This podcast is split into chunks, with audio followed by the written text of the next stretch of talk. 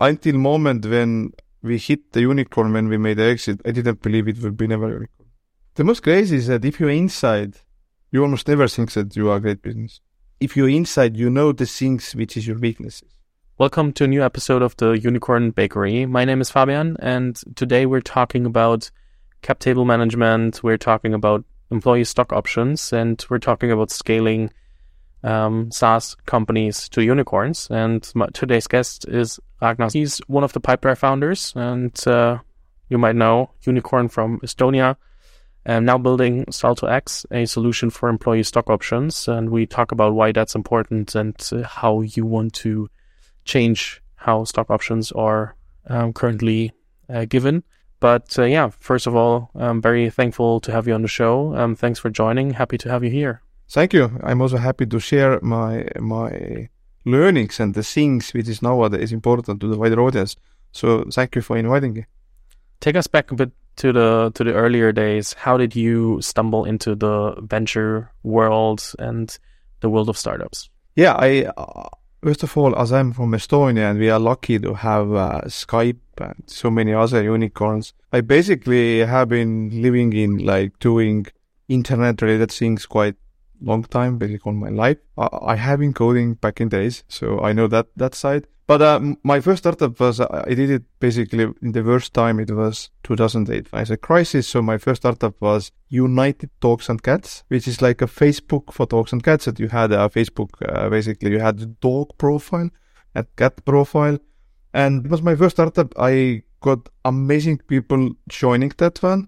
I did so many things wrong. I it's so, so difficult to scale B2C company from tiny country because the things that working in tiny micro country like Estonia would not might work in Germany, would not work in, you know, yeah, UK and US. But, uh, but yeah, this was my first startup. And, you know, if you do it, if you feel entrepreneurial life, it's kind of like you don't want to be anymore like working for someone else. And from that moment, I have been doing, you know, companies and exactly from company which wasn't success. We had uh, lots of bad media coverage. oh my god, this company failed. They didn't succeed. It they had to close the doors. It was actually news, which is kind of crazy. Back in 2010 when we needed to close it down. And but from that I took most of the team and we was uh, way more successful with Pipedrive, which we which we exactly built to the unicorn, which is still going great, growing, you know. And I have met more than thousand of our clients worldwide, and it's amazing feeling to go any country and like, hi, you know, I'm Pipe the co-founder, and how you use Pipedrive. It's just unbelievable. So, what did you do differently then with Pipedrive? So, how did you decide on what model to tackle, what, how to start? What were mistakes you didn't want to do twice? Yeah, amazing thing. First of all, like, even though I need to be telling that we was in good way naive, because if we started 2010 building a CRM, so many people found it super boring. So it was like, what? CRM? Why? Like, this is boring idea. Like, this is not cool. And it was, it was really difficult, you know. But we were so naive because we started to build very practical tool and naive was that that if he was going to the US, uh, 2011, so many people was like, you're crazy. You're competing with Salesforce. Look, here is the three skyscrapers in San Francisco. And you know, I was always like, okay, cool. I haven't never used Salesforce. we were like, what?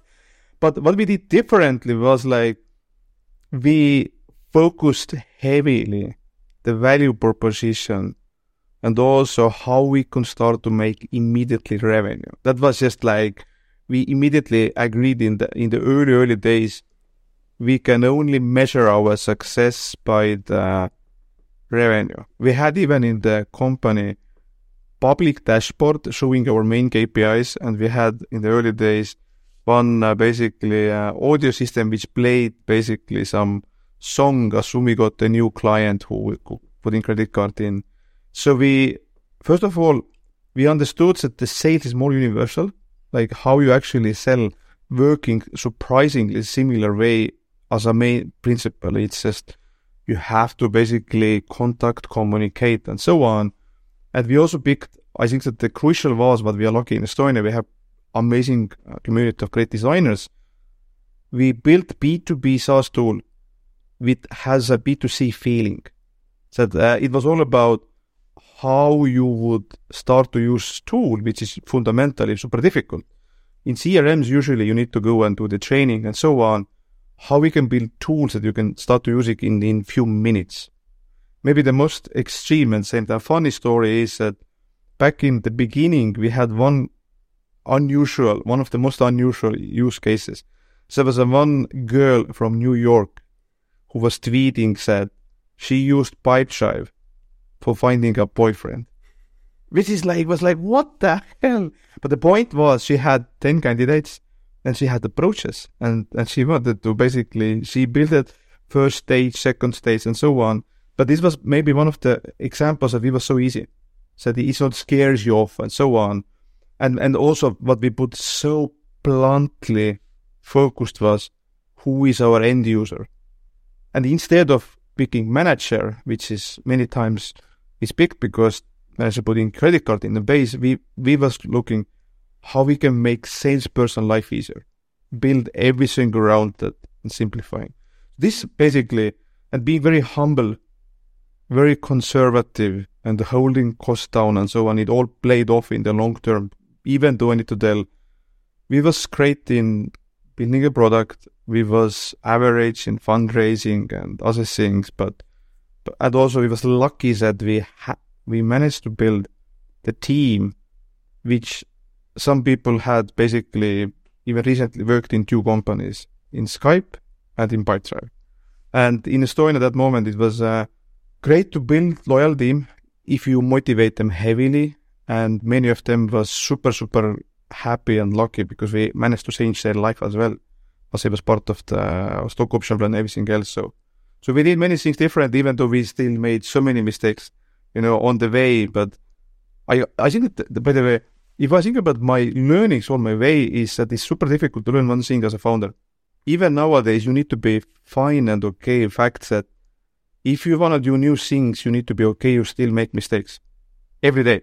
If you don't ca- can't carry that stress, don't be a founder. Why? Because many things what we did 2010 or 15 doesn't work today anymore. It's a new environment. So many things have changed. You can't take values with you, but you can't copy this because so many elements just was right in that moment. And, and in overall, I would say what people don't understand that you can make many things right, but if you don't hit timing, timing is also something which is kind of out of your hand, then you might not basically get to the unicorn because you, but you can still build great company, by the way. Absolutely. So when you look at timing today, um, how would you say it's the right timing for something? Say what what factors have to be there, and what differentiators that you say, okay, now is a good timing for following what I want to work on. I think the timing wise, what is fundamentally changed in the last 12 months is that so much hype that has washed out. Like it was basically difficult to get people even motivated because they had so many options and there was like I can go and fundraise and do whatever things and I will get so much money immediately. But now what is good on that we are back to the basics. Every company, every startup is built for the one reason to build uh, to, to make a profit. That's again big thing, which means that if you're focusing that and delivering value, then it's a great time because uh, it was too much about just scaling and so many models we saw and which is still, but I think this year will be, will be very frugal. We will see many things going down because time has changed. But if you are putting your goal correct, then it's a best time. And also if you look in overall, best company started in the, in the, in the, in the first times. because you immediately need to, even getting off is difficult. But if you're getting basic things right in the beginning and hold them then it will it will help you to bingo the long term. So and also if I go around by the way, I had just recently like you know dinner with Sequoia and Creandum, also amazing like we say they all are looking actually great things. Investors are investing, but they are asking they have more time to ask questions by the way, which is good thing. Nothing happening overnight or or week or two, whatever as it was. But I, I believe that it is very, I don't know, you have less competition because so many things is kind of now struggling and so on. So great time. Let's go a bit back because what you told us that uh, everybody told you that you're competing with Salesforce, for example. And as we know, sales, CRM, and everything is not super, like it's, there are so many companies offering tools for that space.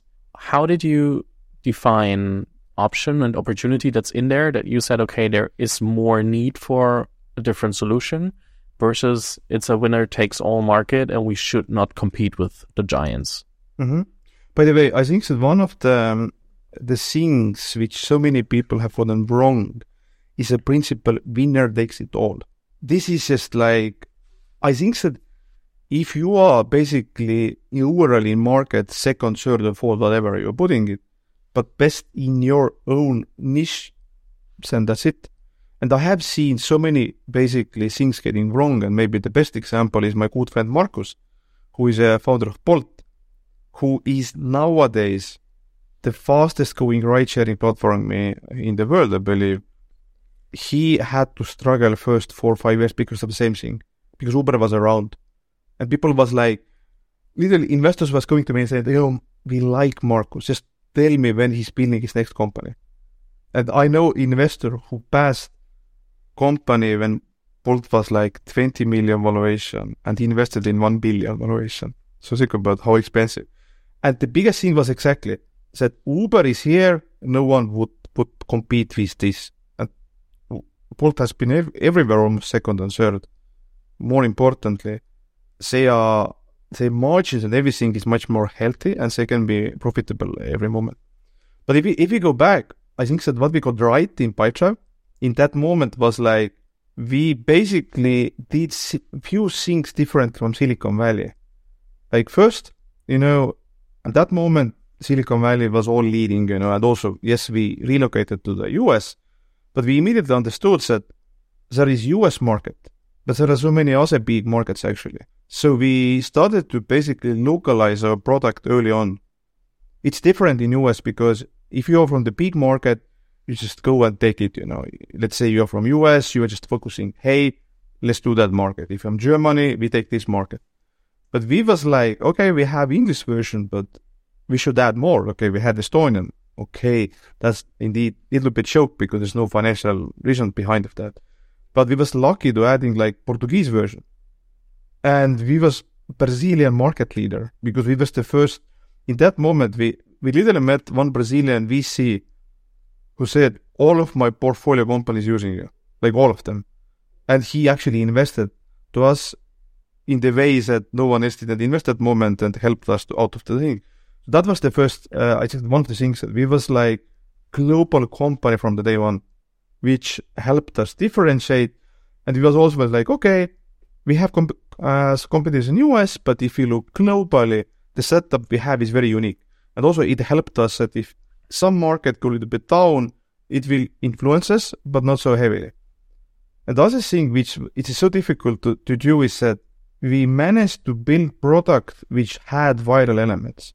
Like we always like sitting down and looking, hey guys, so we are getting half of the signups word of mouth. It is almost impossible to copy that. It was like, and but I was personally so heavily involved talking with our users. Literally, I was texting people, "Hey, I'm co-founder of Pipedrive," you know. Like, I just wanted to ask personally, like, "Are you happy with the product? What can I do?" and so on. And I visited them, I met with them, but also there was this actually made more and more like you know difference because those stories was getting out, you know. So it was like, you know, I love this product. I have met the founder, blah, blah, blah. And all of this helped to build these viral elements. But I still believe that you need to geniusly make an effort to build relation with your clients and show us that you can deliver them and you can make them happy. And believe me, CRM is one of the most boring things where you can like make them happy. But we geniusly like this we had in the team people who has done sales 20 years. And in overall, black and white, this is something which you can't ignore. You have to do it. And I think the global scale and global perspective helps a lot. A lot of German founders or founders from different countries, then the US always think, okay, let's, or just do our market. And then only the ones in the smaller markets like Israel or Estonia or others are like, okay, let's think as global as possible from day one. And this can be making things available in English and competing um, and just seeing where adoption happens and then localizing in the countries that adopt the fastest or also um, then localizing from day one and trying to, to make it accessible. But it's so important to not only focus on one market and think, oh yeah, everything will be fine because if you're at least if you're venture backed, you have to grow out of that, and uh, you should do that as as fast as possible. When we talk about scaling Pipedrive, what would you say were the biggest breaking points where you had to level up your game, where you had to become a better leader, where you had to become better in, let's say, revenue operations and all the different parts? What were at what points did you as founders have the feeling of okay, holy crap, we have to level up our game? Mm-hmm. I think that one of the things that we learned that we was happy that we had very humble team was that we never cared about titles. And and we agreed from the beginning that we need to wear any hat to make it done you know. And uh, maybe the first moment was like um, one of the best moments was when we hired uh, the guy to leading our engineering because one moment uh, you know like if you you can have great like you know talent but if you have to scale you need to be sure that everybody is still super effective. It's easy when you have two three people you know. If you have 15 so you need to have some processes. And and luckily we had one advisor who was uh, had skype background and he basically had been working scaling many tech teams.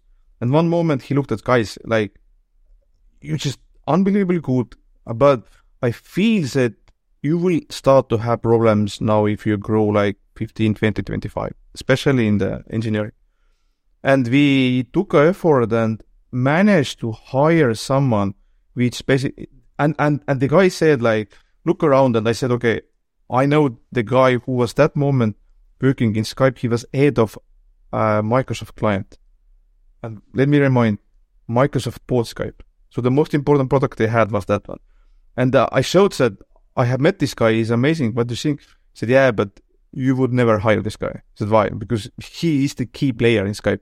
It's like, okay. And he promised to uh, do, yeah, uh, he promised if we hire him, he would eat his hat, black and white. He hasn't eaten that yet, sad. And literally, I met this guy and, and it took us three months and he had two offers, which is crazy also. He had our offer to being VP of engineering, and he had Wise, TransferWise that moment.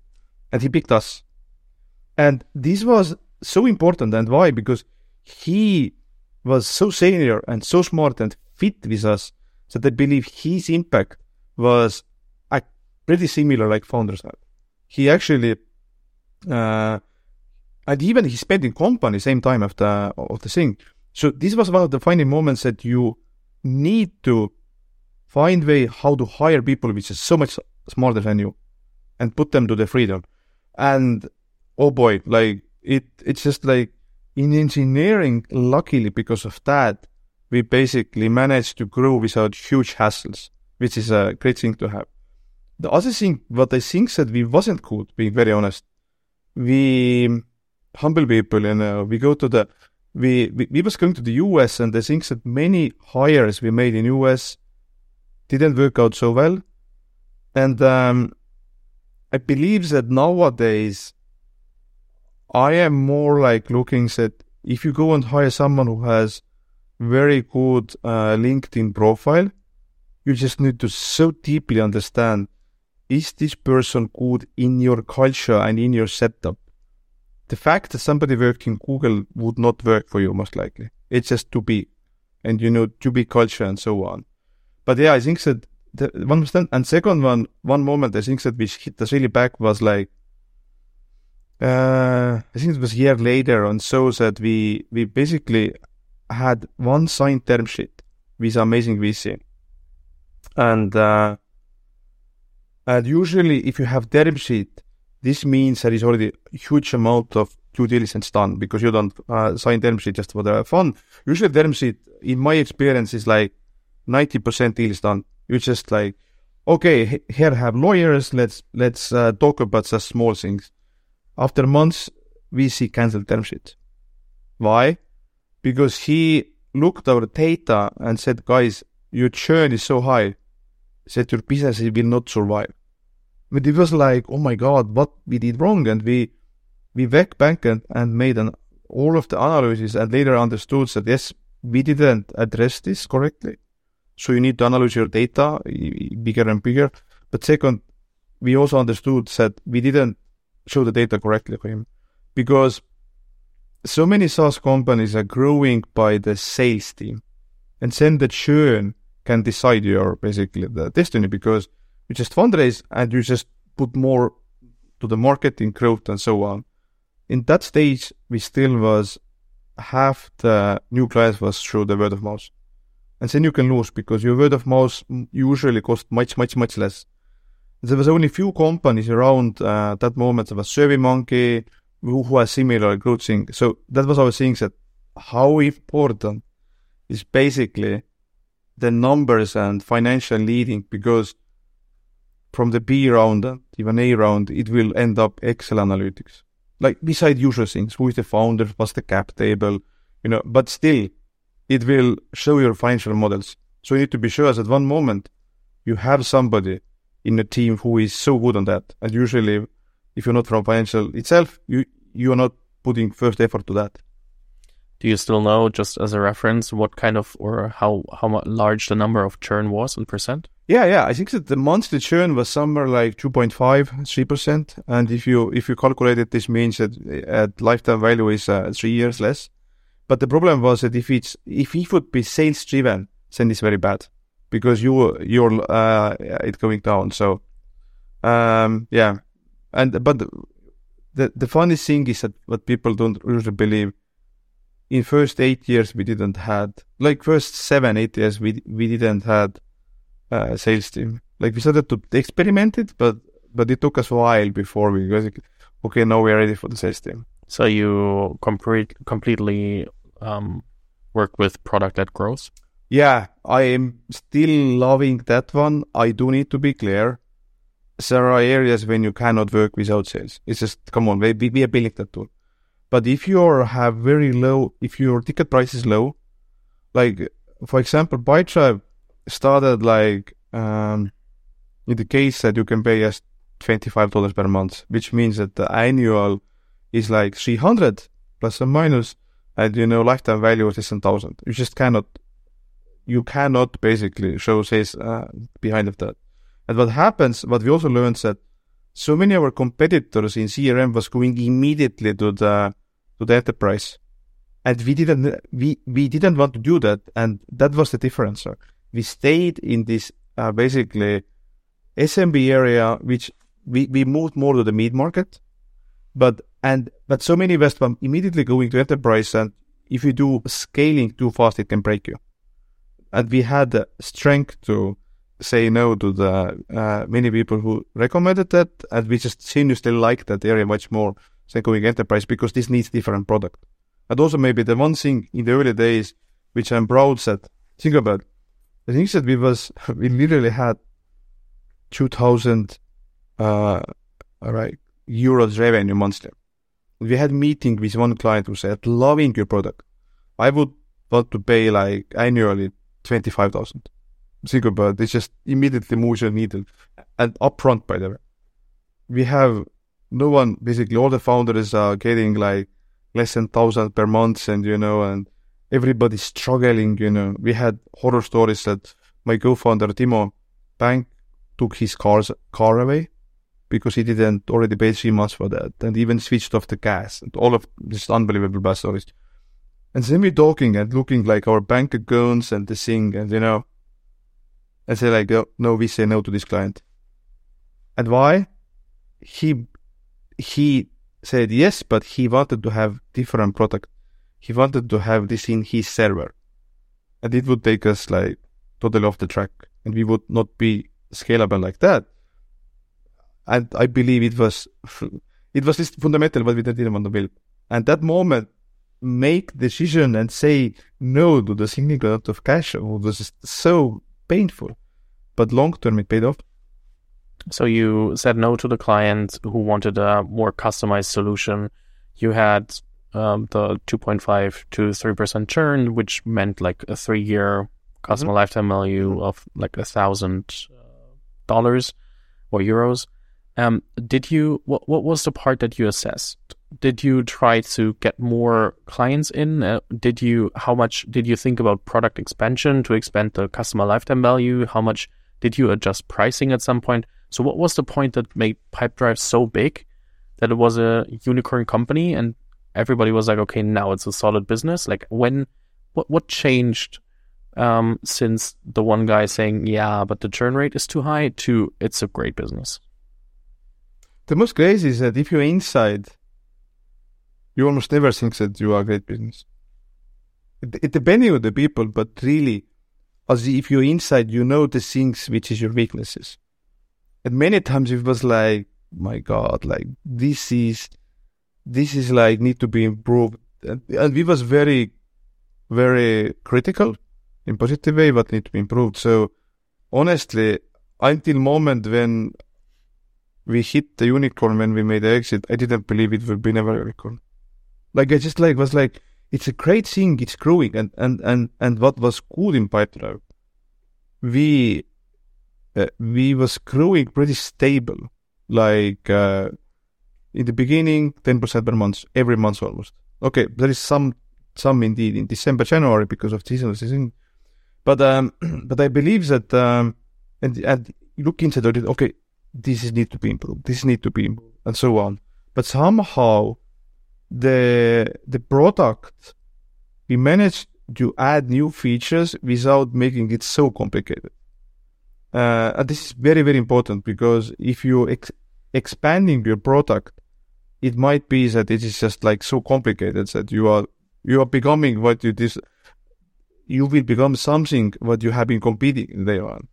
And the belief that we had also locks at hiring people and giving things away and started to realize that so many people who, who joined in the early days are taking your hats away and starting to build culture, not only founders, but early people.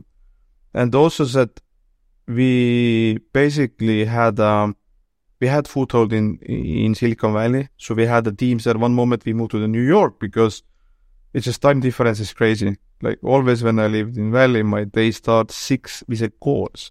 You need to wake up, uh, like, uh, like, uh, before because you have just three hours overlap and that's, that's crazy. But I believe that what what really helped us as well that living in the country where your clients are. So it was not only that, hey, we visit, but we co-founders relocated and lived and visited. It helped us to get different perspective, what our clients actually waiting from us, and uh, and this all basically does it make difference in like weekly or monthly, but in long term it makes big difference because end of the day, you need to make priorities and decisions. What is the next feature? What's the next thing?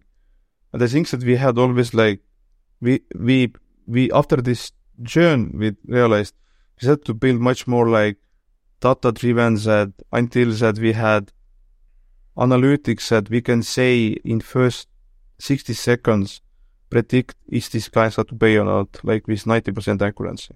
We built this insights that, you know, we, we, we, stepped up this anal- analytics because if possible, uh, especially later stage, you need to make decisions based by the numbers. Uh, and like, okay, here we can improve it. And sometimes you can improve just unbelievable. in the early days, remember that we moved to the US in early days and just changed our uh, landing page because uh, uh, just guys said, "Quick guys, this is too long," you know, like, and we understood that okay, it's a great design, blah blah blah, but American client just wanna immediately touch the product, so we removed eighty percent of information from the landing page, and we had either like, "This is it, sign up," or learn more. And the joke is, which is still the joke that uh, log in or like set up was Americans and learn more for for German people. We literally German was like, let me read the privacy policy, but American was just, I wanna touch the product, I want it out and then decide what to stay. Uh, indeed, later you need to reiterate and you need to continuously change where you are. But this thing was this change If it was growing uh, three times conversion. And even though later conversion a little bit was uh, going down, but still we was getting much more clients from the visits to the web page. So that's the thing. I think that being building these data driven decisions was very crucial to to grow and grow. Even inside it felt, oh my god, we are not so successful. One last question about the the Pipedrive journey in itself, because in the beginning you said you're you were very revenue driven uh, instead of anything else, and there are different ways to to increase revenue, more clients, better product expansion, adjusting the prices. What was the thing that you did to like? What was the the main KPI that you um, improved over time to also make more revenue? so that uh, it became the business it was. I think it's attached to the question that I asked before, but a bit more about mm-hmm. when you think about making revenue, what was the part that uh, you looked at? Pricing, product expansion, more customers. Mm-hmm. What was it? By the way, yes, uh, one thing as well. I think that we changed our pricing at least six times, and if I mean changed, it means increased. Mm-hmm. And in the beginning, we was very afraid it's like, uh, oh my god, they will go away and shout that we managed to do that without huge revolution. We had global pricing, which means that we had two opposites of the world. We had Indian clients was very vocal that it's freakingly too expensive. But we also learned that for Americans, if the price feels cheap, they don't trust you. So we actually needed to increase to being given that. But I think that what what what really we changed that that we was we was moving step by step to the mid market, meaning that the average revenue per client was continuously improving and growing up. There was a two ways. The first, uh, some of the clients was growing with us. First they joined, they added two people. Then they added like, you know, they hired five more people and so on. So one thing. But second thing, we started to attract bigger clients. And this was the key that, you know, like you will have companies with 50 seats or like 100 seats. Uh, but you need to do it in the pace so that it would not destroy uh, basically your uh, product development and company. And this was maybe the, the and it, it wasn't like, hey, we grew 10 times, but it was more like every quarter it was growing like few percent and so on. But if you look annually, very, very meaningful thing. And we also saw that uh, country matrix was different. Like I definitely remember that lifetime value of German clients was highest in the world. And it felt that if somebody from Germany makes decision to being a paid customer, it's a higher commitment than other countries. Like in Brazil, it was maybe lower. It was continuously like, oh, I'm leaving and so on. And other thing which helped was like, if you're working with two small uh, clients, like micro businesses, there are very high churn of anyway nature less closing down the doors.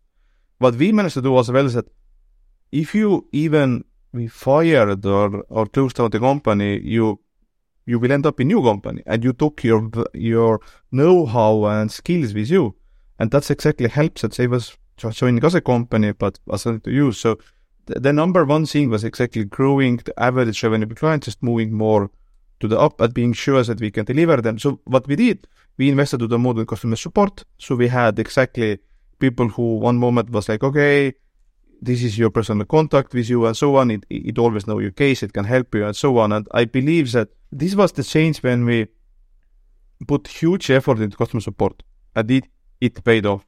We had even rule that every new person who joins the company in the onboarding in first week have to be not not the first but second week have to work in customer support.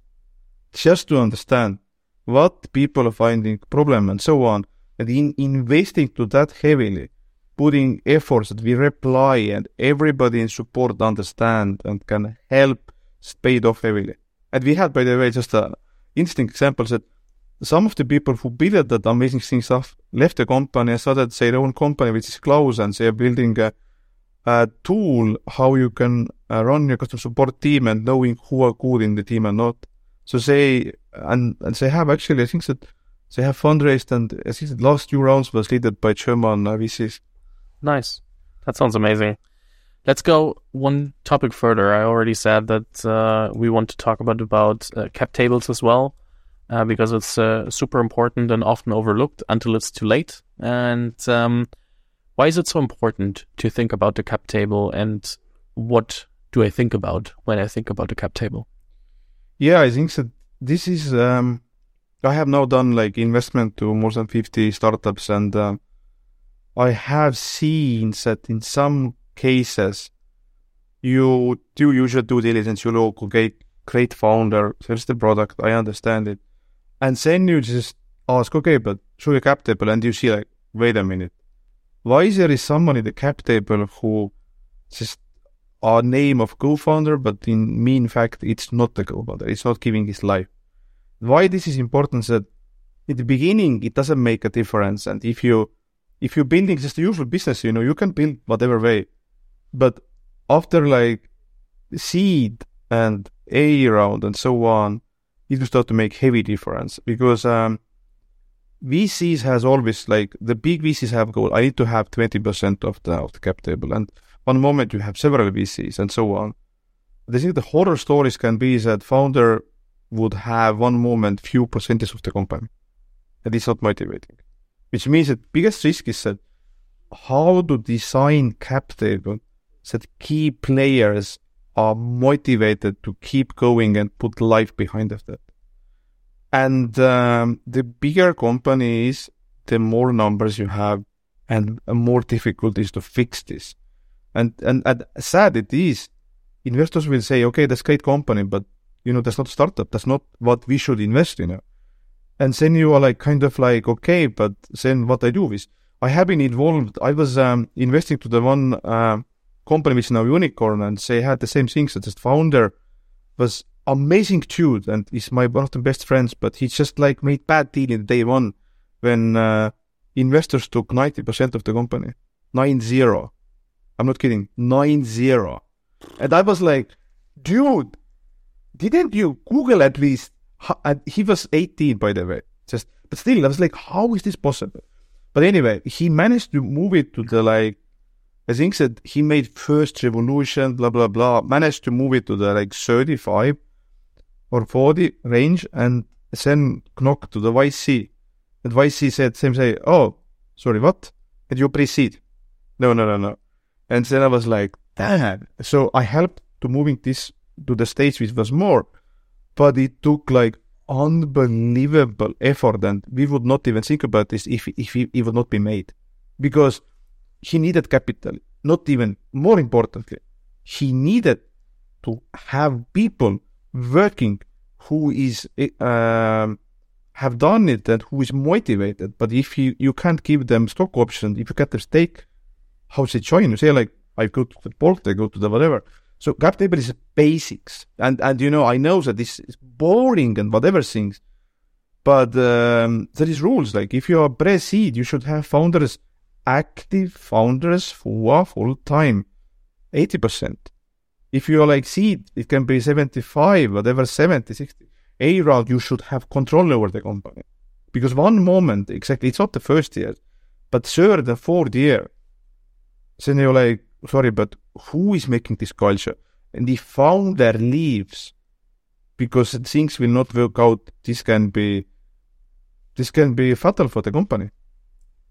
So super important to think about it from day one. Um, it's super. It, eh, you, should uh, get advice if you don't know what what you're doing, um, so that you can challenge the deals that investors offer you, especially angels or like the, I, I would say the super professional angel investors and super professional VCs. They will not offer you such a deal where they take ninety percent because they know that it then will be unfundable for for others. But how do I, or let, let's go back to the example uh, that you mentioned with your friends. Um, how do I negotiate and how do I go to these people and say, hey, I think the deal is not a thousand percent what it should look like. We need to get it to a stage where I, as a founder, have eighty percent or seventy five percent. How do you how do you make this happen? Yeah, and the things that usually exactly the the problems usually come in when you have like people who is from the different industries, and in let's let's just fantasize if you are building a factory then yes, that's a world, different world for me. You can be like, I'm opening factory and just hiring anyone and all, all cool. And, and the things that, and they haven't even heard of that because they have mentality being a owner. But in this world, what we talk about, the, the owners are the founders and the team who runs this. They are the. And the difficult part is that you need to have you need to be so brave to tell, if we can't fix this, I leave. Because there's no way. Like, that's your life, by the way. Because exactly what, what we talk about here, Pipedrive story got um, 10 years, 11 years into we, we got to the unicorn status. And that's normal, exactly. Like, there is some other stories you can get. Is it the fastest was like even two years now in Europe, most likely? Uh, but but if you look like usual case behind of that unusual thing, it takes eight to ten years, and you should think about how to motivate people, uh, the the founders giving the best time of the life and all of the time that you will spend for your family and friends and so on. Anyway. So you, so these talks have to be super frugal. The moment you have to be ready to leave. Mentally, you have to ready that okay I don't want to be exactly employee. I don't want to be work for someone else. I made a mistake, fine with that, but then I just go and make something else. If you don't have that power, and you just have even the mental things that I am ready to lose that battle because I don't know any good story when there is conflict and it ends at team or founders leave and then investor goes around and builds the new deal. So there might be, by the way but I haven't personally seen them too much. And actually, and and, so, and many people, by the way, um, if you have read it like Mark Zuckerberg and Facebook stories, and uh, say best Sequoia, because Sequoia was very aggressive with Sean Parker, with his company, who was president of Facebook. So that's why the story is very, very, very well known. And also, there is, uh, if you look like Uber cases and why why investors was didn't want to force because they was afraid of same effect that they will not have these. So actually, that for them it's easy. Like founder is good or bad, but you just invest to to this person. If this person goes away, you can like later stage. Okay, let's say you can hire and but I think these talks have to be frugal and you need to. Like in this case, it was lucky that Estonia we had great guys, me and some other people who was advising him, and literally this deal which I helped was closing in the time of Christmas. I'm not, I'm not kidding. It was so, so crazy deal that it, it will be one day in the book, you know, because this company, now, said it was in the Christmas time. You had a deadline when this guy need to be landing in San Francisco. I was in, uh, in, um, in somewhere in Africa in, in, in micro vacation and I'm calling for him. I don't remember what country this was. And it's really like 30, 30 or 31st of December and the guy is, collecting money, how to buy out, and so on. And oh my god, it was a lifetime story, and luckily we fixed this.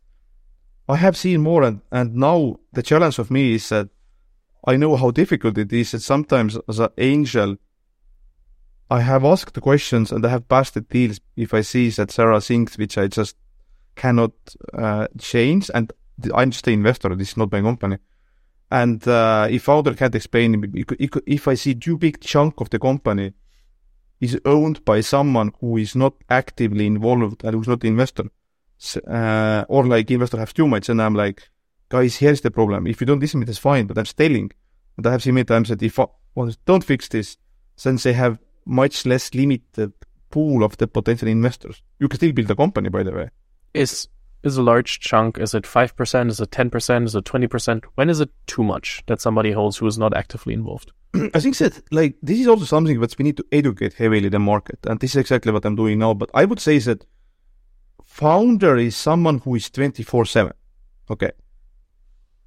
the other other basically like criteria is advisors, and I believe depending on the on the impact of the company, advisors can be maximum maximum two percent, uh, which is again for exact thing, two years vesting and other things, but and also it's also what exactly he did.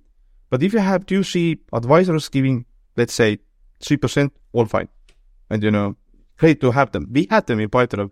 I have itself helped companies and so on, but I have never asked more than 1%. That's it. My own stake, if I have been involved every month, putting my time and everything behind of that, I have never asked more than percent. And I have gotten, by the way, unbelievable success because I was, uh, I have been already advised to two other unicorn companies, which means that my time has been paid off heavily. I wouldn't be more lucky yeah, there are often advisors who ask for 10, 15, 20%, and then you should run. There is nothing else, just leave them there. Um, last part of the of the um, conversation, uh, you built something new. Um, there are a few stations in between, but uh, we're we're talking uh, Salto X. Um, I quickly mentioned in the beginning it's a solution for employee stock options, and you already mentioned that it's super important to incentivize the right people and incent- incentivize the team what would you say currently, and, and speaking from a European or global perspective, uh, what is wrong with uh, employee, employee stock options at mm-hmm. the moment? You know, the, the, the, the, the most crazy is that I, I recently spoke with someone who worked in Skype and who has been advising other people how to uh, start uh, stock option plans. And, and she said, ESOP, stock option plans are fraud almost. It's like, what? The reason was simple is that this exact person had stock options in Skype but didn't get any money out of that.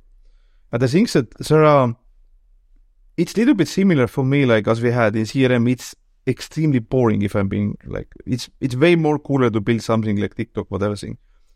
But what is, what is challenging here is that there are too many challenges and it's keep changing. So first of all, exactly is that, okay, how to start it up and how exactly building this plan, who gets how much. That's the first thing. Exactly. 10% advisor is no way. But you need to also same way think about how to build it in the ways that you can motivate not only people first year, but second, third, and when you're like five, six years old and have like 400 people. And that's actually needs mathematical things and so on. That's the first thing. Second of all, the things has changed because remote is everything. And now we are hitting new, new challenge here.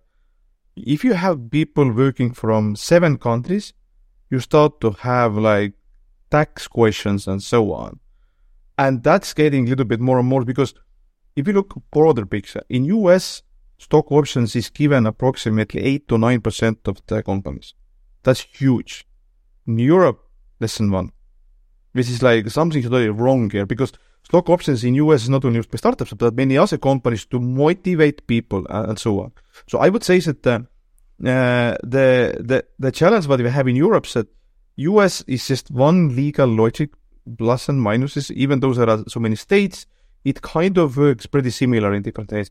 Europe is just so many different countries that even though we have European Union law system, you have local tax differences, and this all basically needs that come on, if you're starting a company, that would most likely the last thing you want to think about. You just want to build a product. You want to put time there. You want to hire best people. But again, hire best people. And um, we basically know when I started to basically build uh, how companies could uh, build a plan, fix it working right, and now goes the interesting part. Give stock options in the ways that people understanding it. The challenge what I have seen, which I did not realize before, is that okay, you do stock option plan, you figure out the legal part, you sign the documents, and then you will go and ask, does people understanding it? The result can be that 70-80% people who receive options don't understand what did they receive. So educational part or like understanding and communicating is even more because the tools which existing now, you can use cap table tools, yes, Many times you just sign the contract, it's it stays in your mailbox, and then the da one moment you might get it, but many times you even like forgot it. I have seen cases that people don't buy them out because they just don't understand what it is. And that's the tragic because founders, many of them want to share, but this process has similar steps and, uh, and, uh, you just don't focus that and, and there aren't actually tools around that because in the sense you can do basically everything on the Excel. You can sell, you can give that. But if you don't communicate, if you don't educate and take that effort, then it's basically failing, which means it actually is meant to motivate people, but it does not. And that's exactly what we are building now under the hood. How to solve that problem that you have one basically company, one tool and all, which focusing that part, and only that you can give them but be sure that people receive them, understand, and uh, and all this works out from the legal perspective, tax, and so on.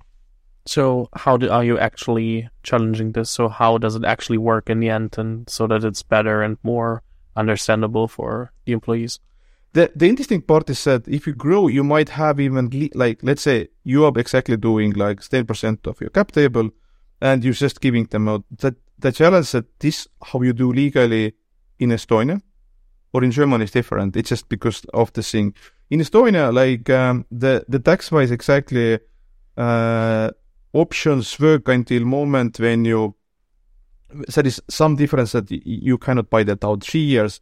So the that's exactly what we said. We are building that company joins will choose the legal setup which is makes sense for them, and it depends on the countries. If you're UK, you uh, pick one. If you be, uh, if you're from Germany, you pick other, and then exactly goes to the next thing: how to put together blocks that uh, from the beginning, employee joins the company, he she receives explanation what it is in human language, and then is the follow-up steps that you know, like uh, go through with a tiny, like you know, training other things to to put things I did the moments that people can go and play around with some models, which gives them like kind of feeling of trends and direction. Because you can't promise as well, because you might go big, but you might go down, but should have at least feelings that if you're very, very successful, that's what means for me by numbers. So we are building these very practical tools under the hood, which helps to,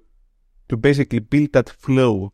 And I think that, but also we need to understand that, um, mm, the magic moments indeed receive arrives when you basically can do first secondary sale, which means that nowadays what is changed by the way is that in Pipedrive it took us I think five years before we did any secondary. Let's say we did I think it was a B round when we did B round and we said okay we are fine to buy some amount of your uh, stock uh, stock options for employees and some people are, wow are money now I see that there are investors who are ready to risk, at least it was a year ago, and I still see signs. Uh, and uh, so many, but also like how to build that flow and, you know, the tool and uh, paper, because I think that's also what we are step by step will fix for the companies. Cool. Ragnar, I will definitely link to Salto and uh, to your LinkedIn because you're sharing a lot of the process there as well. I think that's uh, interesting to see and uh, um, in the show notes so that everybody can follow up and, and read about it more and engage with the topics. It's been an absolute pleasure. Uh, in regards of time, I think uh, we have to. I have to give you the last words for for one last uh, piece of advice for for the founders. But uh, thank you very much for joining, and uh, the last words are handed to you if you want to give some advice. Yeah, I think that what I said, like the the key element is that you you always need to think about how much time actually takes building a company. Many times people don't understand this is like you should commit like is this something that I do is so important that I'm ready to do 10 years and just think about if you are 19 or 20, 10 years is like literally half of your life. And uh, keep that focus always in that uh, is this topic right for me? Do you really feel like I this is what I am keep asking is this what I built today the most important from anything in the world?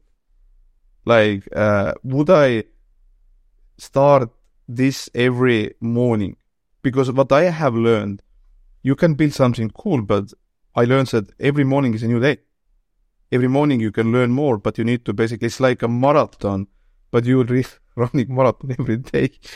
there was a one guy from Estonia who ran 52 marathons per, per year That's crazy. Think about it. The same is building your company. So mentally, you need to take care. And, you know, uh, I believe we are entering time when we need to think about our mental health as well and talk with each other. And, you know, help founders and so on to talk about not only good things, but bad things and how to get through. So that's why these things like, you know, getting straight thing and, you know, understanding that uh, it need to be important for you. Building and understanding why you do what you do. That's it. Thank you very much. Thank you. Vielen Dank fürs Zuhören. Falls dir diese Folge gefallen hat, dann musst du auf jeden Fall mal den Unicorn Bakery WhatsApp Newsletter auschecken. Dort bekommst du ein bis zweimal die Woche von mir äh, entweder eine persönliche Sprachnotiz oder eine Content-Empfehlung, Blogpost, Video etc. für Dinge, die du als Gründer unbedingt wissen, lesen, hören musst. Am einfachsten ist es, du klickst auf den Link in der Beschreibung und meldest dich an. Ansonsten kannst du auch auf jungunternehmerpodcast.com slash newsletter gehen.